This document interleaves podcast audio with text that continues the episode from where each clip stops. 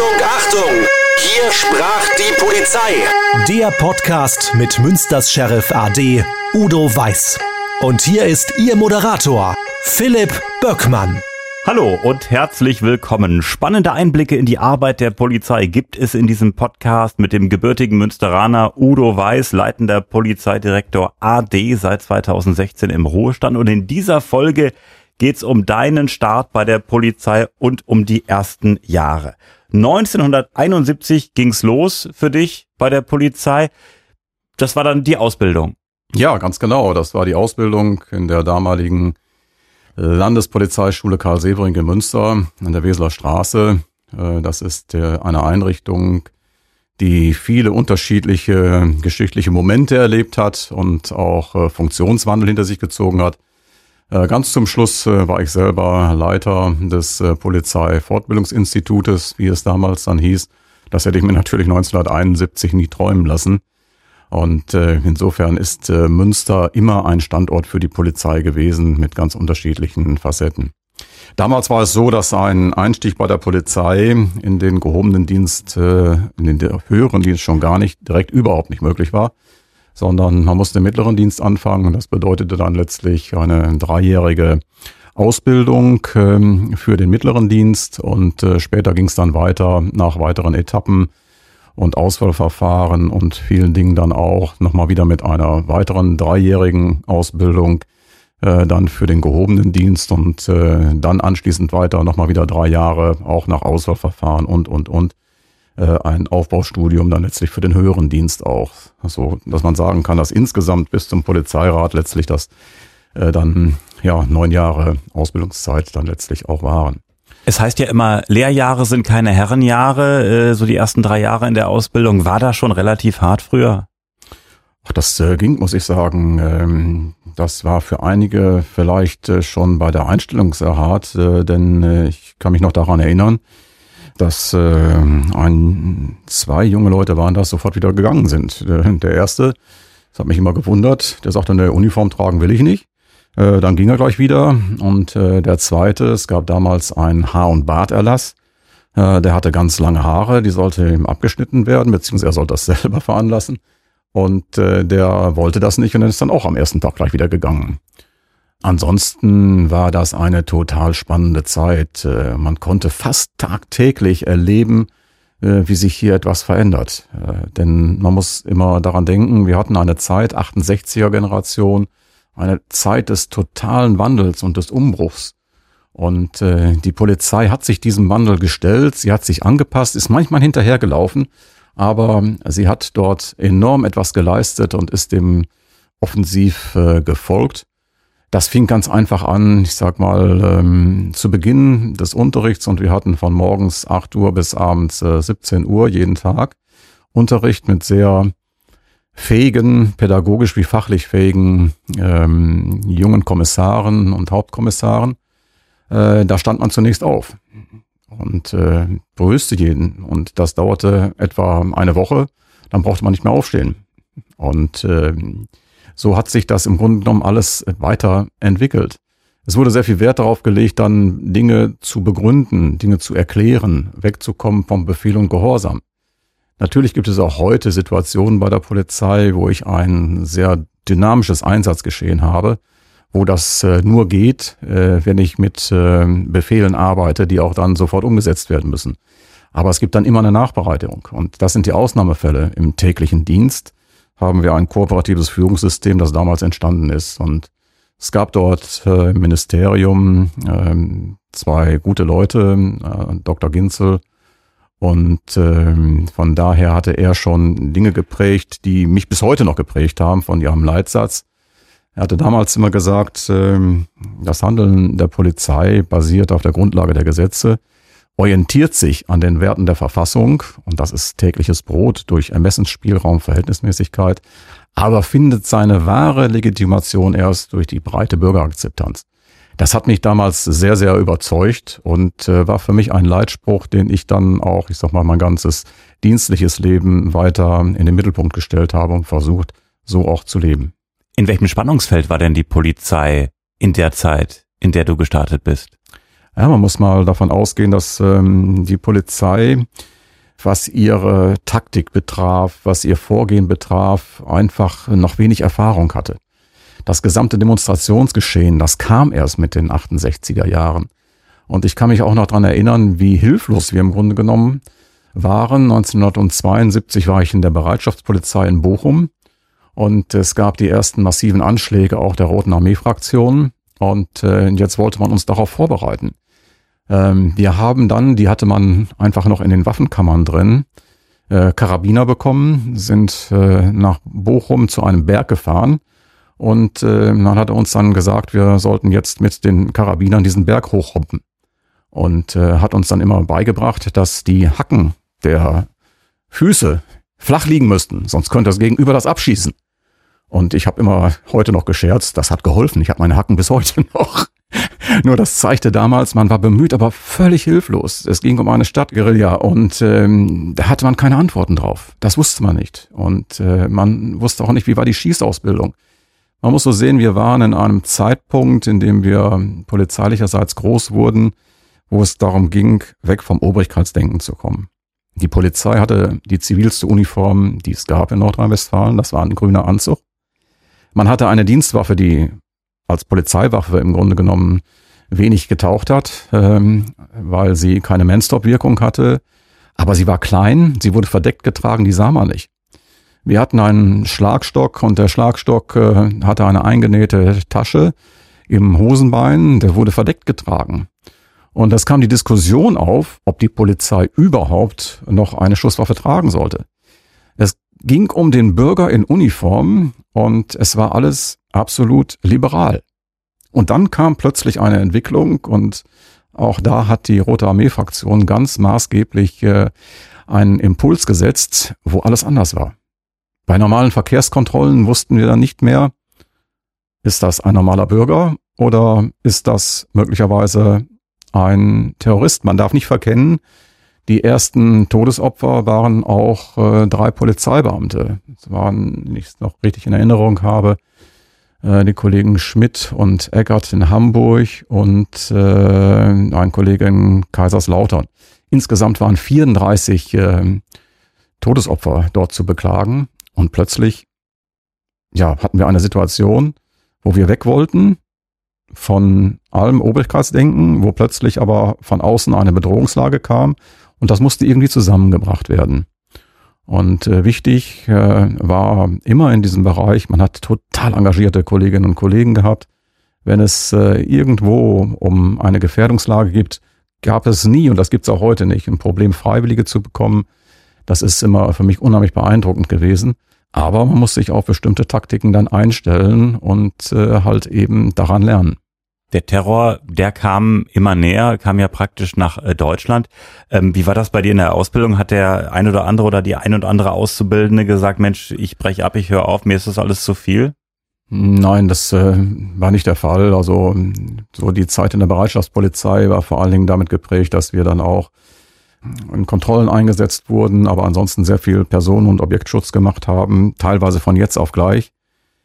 Wir wollten einmal abends nach Hause fahren, ich erinnere mich dann noch, und äh, waren alle schon startklar. Und dann hieß es, es ging aber nicht. Und äh, mussten eine Stunde warten. Und dann war es halt eben so, dass äh, mein ganzer Zug, dem ich auch zugeteilt war, dann äh, von jetzt auf gleich nach Bonn fahren musste. Und wir haben dann in Bonn äh, dort äh, Personenobjektschutz gemacht, äh, Bad Godesberg. Und äh, das kam so überraschend. Wir hatten Halbschuhe an, es war Schnee draußen, es hat äh, geschneit. Teilweise kamen die Fahrzeuge mit der Ablösung gar nicht hoch und äh, es mussten dann Unterbringungen für die Kollegen gebracht werden. Ähm, das würde es heute gar nicht mehr geben. Da sieht man aber auch den Wandel. Wir haben in alten, stillgelegten, ehemaligen Klostern gearbeitet, beziehungsweise wurden dort untergebracht mit gefliesten Räumen, wo nachts Kakerlaken rumliefen. Heute undenkbar. Und das sind auch so Dinge, wo man dran gearbeitet hat und hat gesagt, das kann man auch den Beamten nicht zumuten. Und insofern ist heute eine Unterbringung ganz anderer Standard. Und äh, da merkt man, dass sich alles äh, verändert hat. Die Ausrüstung, die Fahrzeuge, die Taktiken und auch das Verhalten untereinander. Objektschutz stelle ich mir vor, man sitzt vier Stunden im Auto und äh, hat was im Blick und es tut sich nichts, ist doch auf Dauer ganz schön langweilig. Objektschutz ist äh, eine durchaus wichtige Aufgabe, aber der unbeliebteste Job, den man überhaupt haben kann. Und ähm, nur er muss auch gemacht werden.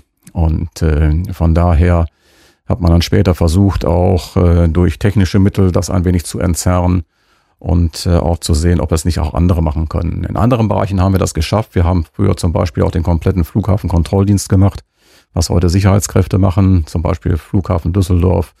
Äh, da hat die Polizei komplett alles gemacht und äh, da ist es Gott sei Dank so, dass das heutzutage andere machen und diese Kräfte dann entlastet werden. Aber in manchen Situationen ist es dann wirklich ähm, ein langweilig wirkender Dienst. Aber wenn ich dann bei einer bestimmten wirklich gefährdeten Person ein polizeiliches Gespür dafür brauche, dass hier jetzt plötzlich eine Verdachtslage entsteht und ich dann sofort handeln muss, dafür brauche ich dann halt nach wie vor immer noch einen Polizisten. Denn der vertritt das Gewaltmonopol, der hat äh, die Schusswaffe, der weiß, welche Taktiken da sind und kann dann entsprechend natürlich auch entsprechende Verstärkung heranholen. Und von daher ist das eine Aufgabe, die viele nicht gerne machen. So ehrlich muss man sein. Deshalb ist es ganz gut, dass hier dann auch immer häufig eine Rotation einsetzt.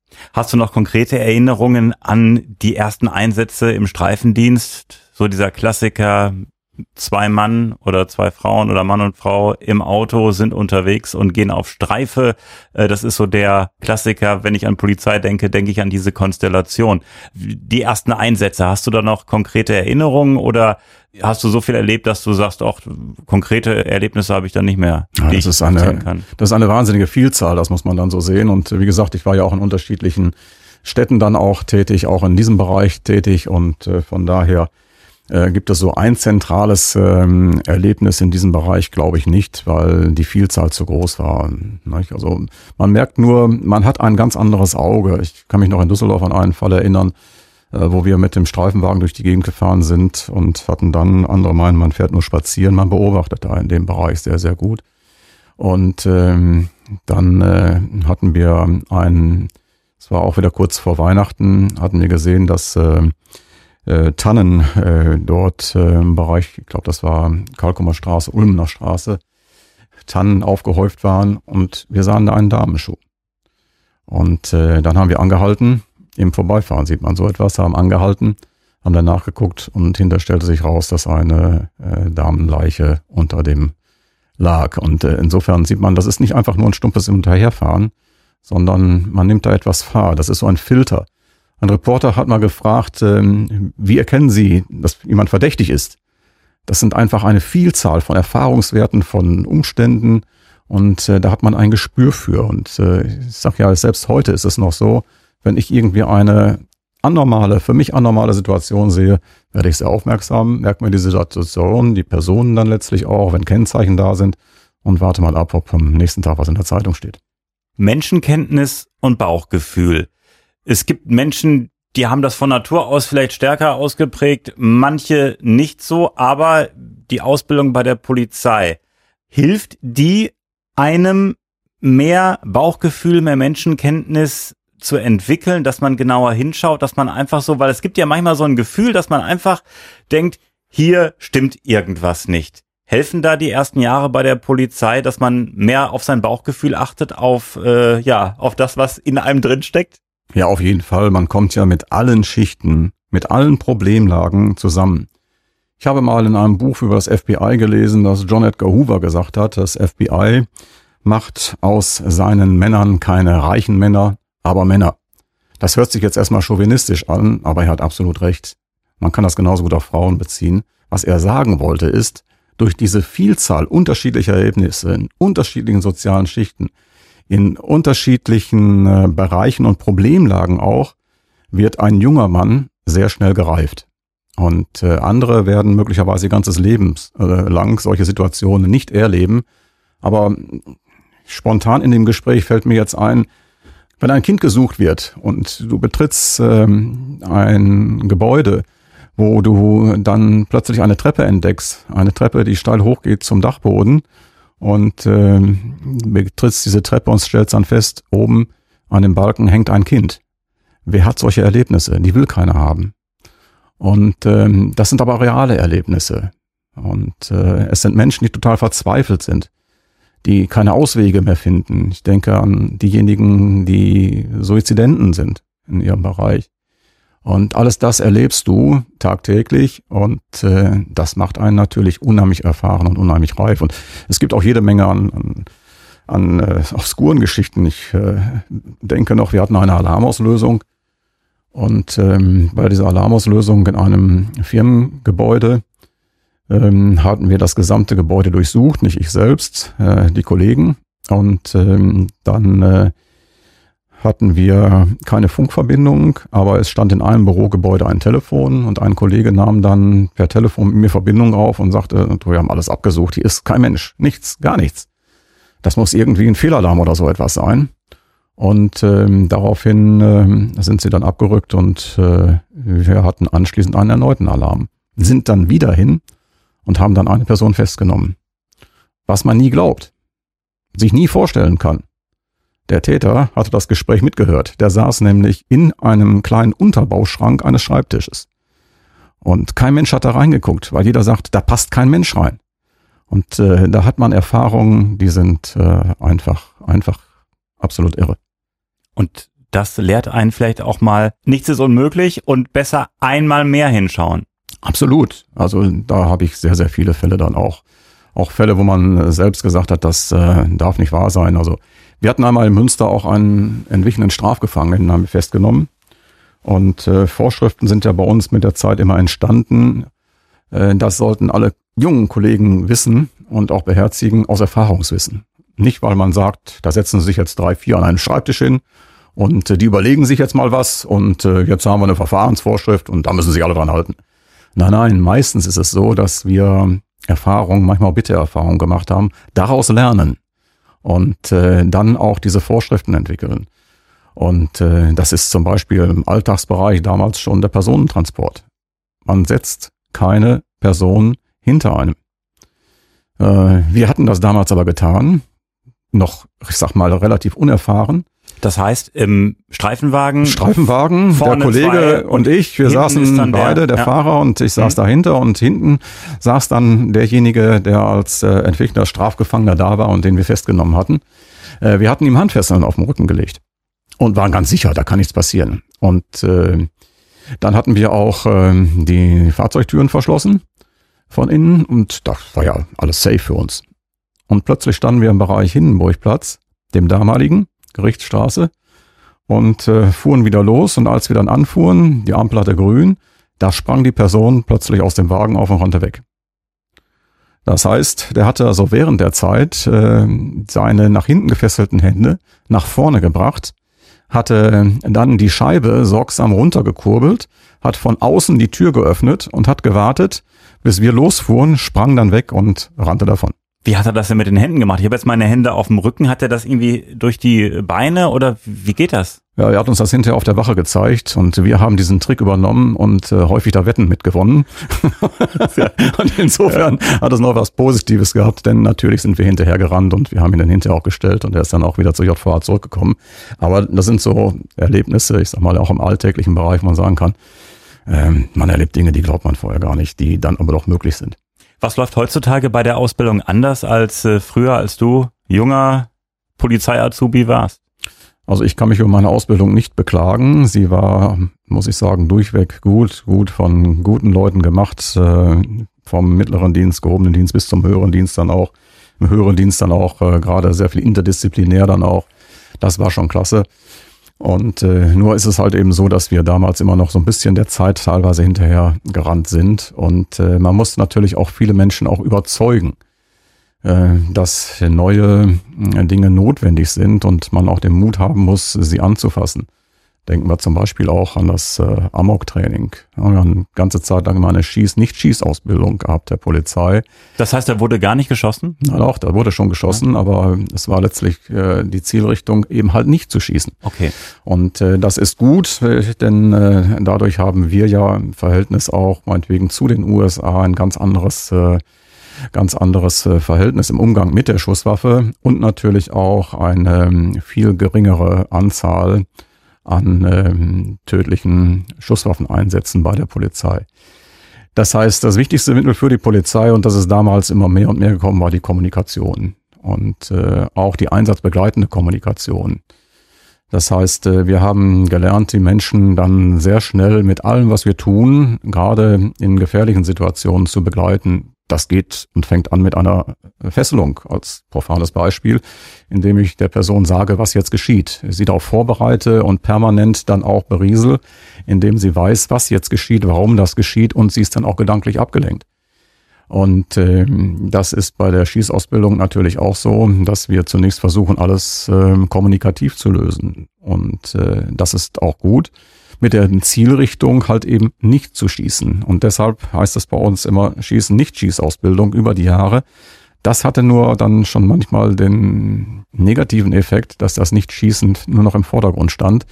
Und äh, die Kolleginnen und Kollegen brauchen ein sicheres Gefühl, zur Waffe. So wie das Mikrofon für dich ein selbstverständliches Instrument ist, so wie ein Arzt ein Stethoskop als selbstverständliches Instrument äh, in die Hand nimmt, so muss auch die Polizistin, die Polizeibeamte seine Waffe selbstverständlich in die Hand nehmen, ohne Bedenken, ohne Vorurteile. Er muss sie beherrschen. Und das ist ganz entscheidend. Und da ist eine ganze Menge dran gearbeitet worden. Und äh, wenn ich jetzt an die ganzen Amok-Situationen denke, haben wir heute ein anderes Vorgehen im Amok-Training und auch die Zielrichtung, dass jede Kollegin, jeder Kollege im Streifendienst dann, wenn es notwendig ist, dann auch sofort vorgeht. Äh, zurückliegend war es so, nach Möglichkeit absperren und Spezialeinheiten rufen, wenn sie denn da waren. Und äh, das ist heute zum Beispiel bei Amoklagen. Bei rein ist rein, dann immer das Motto. Ja, ja, bei Amoklagen und bei Bedrohungslagen, wo eine aktuelle Gefährdung ausgeht, da kann ich nicht warten, da muss ich mhm. sofort intervenieren. Das ist dann immer für alle gefährlich, aber deshalb äh, machen wir auch ein gutes Training und das ist eben das Besondere am Polizeiberuf, dass wir dann auch eine Eigengefährdung durchaus hinnehmen und dann dagegen vorgehen. Und das muss trainiert werden. Und so ist etwas dann über die Jahre im Wandel vollzogen. Und äh, denn man glaubt ja gar nicht, wie häufig man auch als Polizist die Waffe dann tatsächlich in die Hand nimmt. Äh, man braucht sie nicht unbedingt. Insofern ist unsere Schusswaffenstatistik, wenn man das an der Anzahl der tatsächlichen Schussabgaben misst und an den Folgen nicht nur sehr wenig aussagekräftig, denn man müsste im Grunde genommen, das ist nur schwierig erfassen, wie häufig hat der Polizeibeamte, Polizeibeamte die Schusswaffe denn in die Hand genommen aber natürlich nicht gebraucht und das wird natürlich nirgendwo erfasst. Aber alleine die Tatsache, dass man sie in die Hand nimmt und weiß, das hat gute Gründe, warum man das tut, dann aber nicht braucht, ist ja ein gutes Zeichen. Wenn ich jetzt Arzt werden möchte und kann kein Blut sehen, würde ich sagen, Arzt ist nichts für mich. Für wen ist denn der Polizeidienst nichts? Für Menschen, die sagen, ich nehme keine Waffe in die Hand beispielsweise, ist jetzt ein bisschen platt gesagt, aber was gibt's noch für äh, ja, Eigenschaften, wo Menschen dann besser davon Abstand nehmen sollten? Labile Menschen, Menschen, die übersensibel sind und ähm, die kein ausgeprägtes Wertebewusstsein haben, die sollten den Polizeiberuf lieber meiden. Was ich brauche, ist eine innere Stabilität und man wächst dann auch damit. Es gibt ja auch entsprechende Programme auch bei uns, denke an Stressbewältigungstrainings, wo man auch mit stark gemacht wird. Ich brauche aber ein ganz entscheidendes, wichtiges Wertebewusstsein. Das Wertebewusstsein ist für uns das A und O. Und wir alle legen einen Eid nicht auf einen Innenminister ab, sondern auf die freiheitlich-demokratische Grundordnung, zu der wir auch stehen. Und äh, da muss ich sagen, war ich immer stolz drauf, äh, weil ich weiß, dass äh, dieser Garant, den die Polizei dort darstellt, dass der auch vorhanden ist, auch heute vorhanden ist.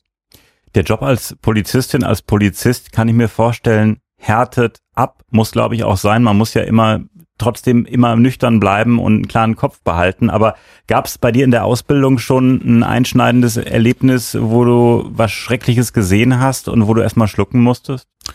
Ähm, nein, in der Ausbildung äh, habe ich dort kein solches Erlebnis gehabt. Äh, die Erlebnisse kamen später und äh, da muss man sagen, da waren wir zum Teil nicht immer äh, genügend vorbereitet. Das ist zum Beispiel das Überbringen einer Todesnachricht. Wobei ich auch nicht weiß, ob man wirklich äh, so gut darauf vorbereitet sein kann. Ähm, denn das wächst einfach mit den Erfahrungen. Äh, wir haben damals allerdings noch keine Rollenspiele gemacht. Heute macht man das in Rollenspielen und trainiert das auch und das hilft schon eine ganze Menge. Das sind halt eben so diese Erfahrungen, dieser Wandel im Laufe der Zeit, wo ich sage, Mensch, da kann man stolz zurückblicken. Und das ist so die Verantwortung auch von Führungskräften, die viele gar nicht so sehen, dass Führungskräfte aus ihren eigenen Erfahrungen positiven wie negativen erkennen können, hier muss sich was entwickeln und dass sie sich einbringen und auch Strukturen verändern in dem Bereich. Und das ist äh, bei der Polizei ganz toll gelungen, was in anderen Bereichen leider heute nicht so der Fall ist. Man glaubt immer, man sieht eine Uniform, das Befehl und Gehorsam. Und ich kenne keinen demokratischeren äh, Bereich äh, wie die Polizei. Da wird alles erklärt, da wird alles begründet. Und es gibt ein kooperatives Führungssystem. Man lässt sich gegenseitig nicht im Regen stehen. Auch die Führungskräfte lassen einen nicht im Regen stehen. Und ähm, dieses kooperative Führungssystem hat verschiedene Elemente und äh, die haben sich, muss man sagen, bis heute bewährt. Das Überbringen von Todesnachrichten, gehört das zum normalen Polizeidienst? Ich kann mir vorstellen, also Auszubildende werden da erstmal rausgehalten. Aber ähm, ist das äh, eine Sache, die eigentlich jeder Polizist in seiner Laufbahn, wenn er, wie du, 45 Jahre im Dienst ist, irgendwann wohl mal erleben muss? Grundsätzlich ja. Ähm, auch da ist es heute so, dass wir heute äh, Hilfen haben. Denn das größte Problem bei dem Überbringen einer Todesnachricht ist dann auch, dass man irgendwann mal wieder gehen muss. Und ähm, da muss man diesen Ausstieg auch vorbereiten und äh, Menschen dann auch äh, unter Umständen alleine lassen. Es gibt Menschen, da kann man Angehörige, Verwandte dann auch holen, äh, in anderen Bereichen nicht. Nicht immer ist auch ein Geistlicher akzeptiert, das muss man auch so sagen. Nicht immer steht ein Geistlicher zur Verfügung, sonst äh, haben wir hier auch schon sehr, sehr häufig positive Ergebnisse und Erfahrungen mitgemacht. Ähm, es gibt heute ähm, äh, einige Nothilfeeinrichtungen, die das dann auch anbieten. Die nehmen wir als Polizei, wir haben ja die rechtliche Verpflichtung und müssen das dann letztlich auch machen, ähm, dann mit. Und äh, wenn die Polizei dann geht, bleiben diese Menschen dann da. Und in einigen Bereichen meiner letzten Dienststelle haben wir ja auch Opferschutzbeauftragte, die speziell geschult sind und ein hohes Maß an Empathie haben. Die haben das dann auch übernommen, wenn das zeitlich und örtlich machbar war. Und ähm, die entlasten dann den ganz äh, normalen Kollegen und die Kollegin, die ja auch immer so ein bisschen Zeitdruck hat, denn der nächste Einsatz steht möglicherweise schon vor der Tür. Ich kenne das immer so aus dem Tatort, dass dann immer gesagt wird, soll ich Ihnen Psychologen holen? Ist das äh, so, dass die dann jeweils relativ schnell da sind oder werden die direkt vielleicht auch mitgebracht, stehen die schon vor der Tür oder wie muss ich mir das konkret vorstellen? Weil das sollte ja nicht allzu lange dauern. Ja, das ist richtig. Ähm, also das ist ein Prozess, der sich äh, sehr gut entwickelt hat im Laufe der Jahre. Früher war das so nicht der Fall und heute ist das so, dass wir in fast allen Behörden dann äh, Nothilfeeinrichtungen haben, die dann auch äh, diesen Opferschutz, wie wir ihn dann auch nennen, mit übernehmen können. Und von daher kann man dann, das sind entweder ganz speziell geschulte, das brauchen nicht unbedingt Psychologen zu sein, speziell geschulte Menschen, äh, die in diesem Bereich eine zusätzliche ähm, ähm, Qualifikation gemacht haben. Das sind manchmal Geistliche und manchmal sind es dann auch Psychologen. Hierbei allerdings meistens dann immer nur, wenn man sich um ein schweres Trauma dann letztlich handelt, bei äh, größeren Unglücksfällen zum Beispiel. Und die sind relativ schnell da. Die sind relativ schnell da und in Münster haben wir auch das große, den großen Vorteil, dass wir ein Universitätsklinikum haben. Und da gibt es eine Traumaambulanz mit Professor Häuft, äh, sehr erfahren, sehr gut, die dann auch immer sehr schnell weiterhelfen kann. Zum ersten Mal eine Dienstwaffe in der Hand, zum ersten Mal die Polizeiuniform tragen. Was war für dich als junger Polizist so ein Moment, wo du dann gesagt hast, Mensch, jetzt bin ich nochmal zusätzlich motiviert? Motiviert war man an sich sonst äh, immer und ja. es gab so ganz unterschiedliche Situationen auch in dem Bereich, aber ähm, was man immer merkte, man ist ja grundsätzlich zu zweit unterwegs. Aber es gibt auch viele Situationen, wo man als Einzelstreif unterwegs ist. Und äh, zum Beispiel als Motorradpolizist oder auch als Fußstreife.